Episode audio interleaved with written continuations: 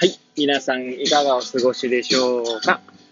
変な髪型をしたポンコツ薬剤師こと町田和俊でございます。というわけでですね、今日も気軽にゆるりとおしゃべりしていきたいと思います。さてさて、今日は、えー、収録日ですけれども、令和4年1月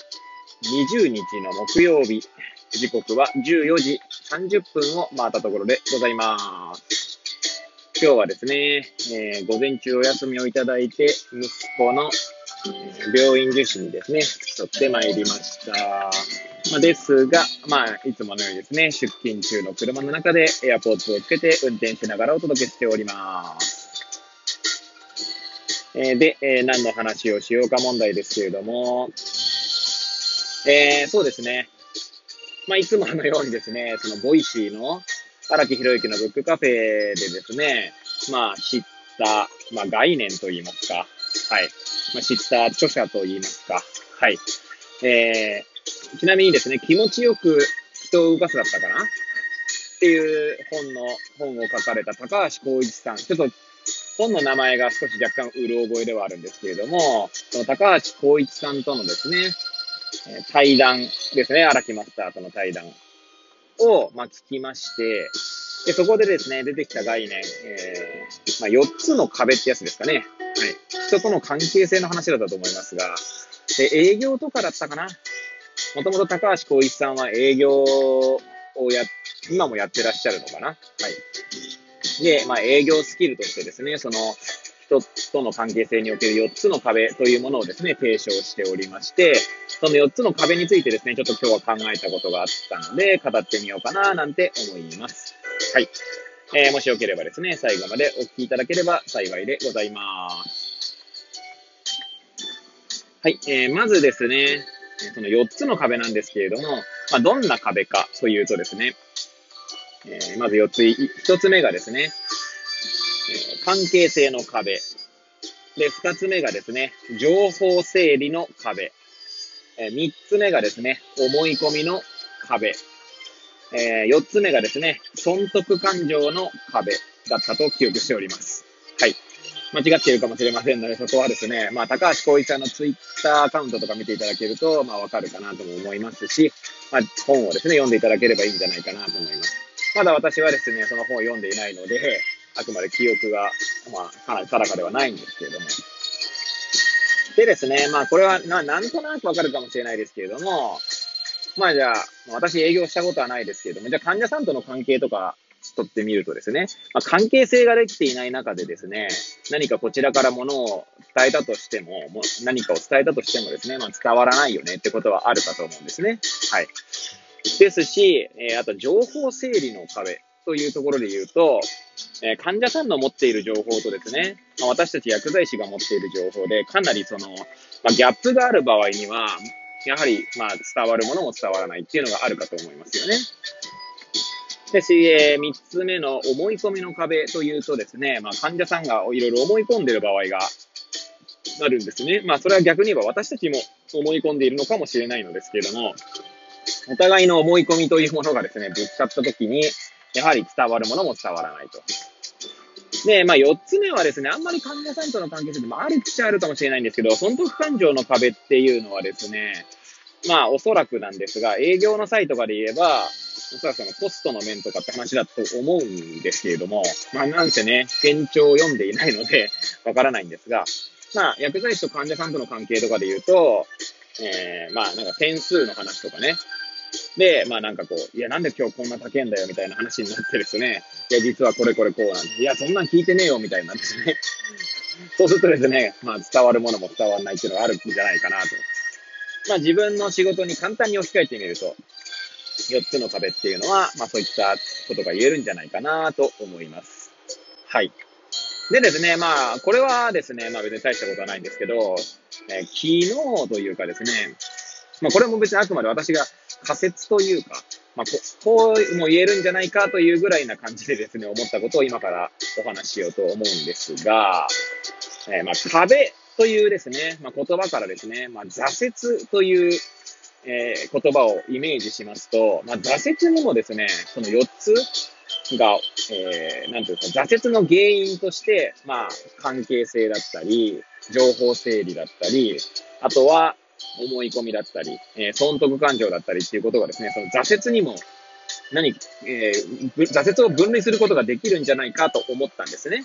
はい。まあ、私の例で言いますと、えー、私は、まあ、まあ、過去の放送でも伝えたかと思うんですが、昔サッカーの指導者になりたいと思って、まあ、いたんですね。で、まあ、釜石に来たのもですね、まあ、その影響もあって、えー、釜石出身のですね、J リーグのクラブで監督をした三浦俊也さんという方がいらっしゃって、その方と、まあ、関係性ができるのではないかっていうところもありましたので、まあ、実際ですね、2回ほどお会いしたことはありますけれども、まあ、そういったこともあってですね、まあ、こちらに来て、で、釜石のですね、え、サッカークラブということで、えー、今、名前が日本製鉄ですけれども、まあ、当時はですね、新日鉄ですね。まだ新日鉄、住金との合併前でしたので、新日鉄のサッカー部ですね、に所属いたしました。で、そこでですね、まあ私はこういう人間だということを伝えながらやっていたんですが、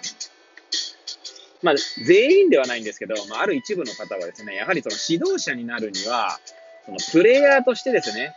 まあ、実力がないと指導者にはなれないっていう、やっぱり思い込みが、まあ、思い込みとあえて言わせていただきますけれども、があったんですね。はい。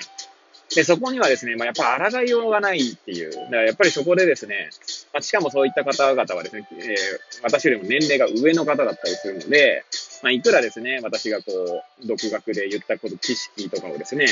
まあ、共有しようとしてもですね、まあ、そんな、大した実力もない、えー、お前がですね、言ってもですね、そんなのは、まあ意味がないという、まあ、いや、そんな風に言われたことだ、あそ、そこまで直接的には言われてはないですけど、まあ、それに近いようなですね、まあ、表現だったり、まあ、そういった思い込みでですね、まあ、常に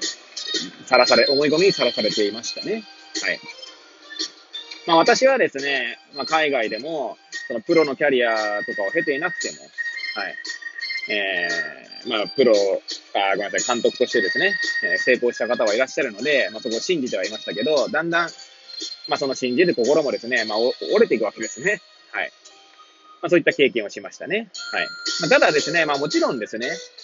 えー、プレイヤーとして実力があった方が いいっていうのには越したことはないとは思うんですけど、だからプレイヤーとしての実力がないと、いい指導者にはなれないというのは違う気がしていましたね。はい。まあそんな思い込みの壁に、まあ私はまあ挫折を味わったわけですね。はい。で、まあ他の壁は私自身はあんまりそんなにどうだろうな、今すぐ例えとしては出てきませんけれども、まあなんかこう、よくある話で言うと、まあ、それこそサッカーで言うとですね、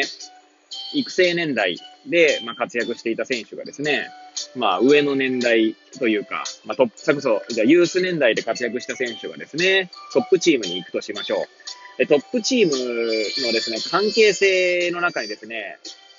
えー、太い分子が行った時にですね、まあ、全然その関係性ができないので、当然いいプレーができないってことが出てくるわけですよね。で、そこで挫折を味わうっていうのはあるかなと思いますし、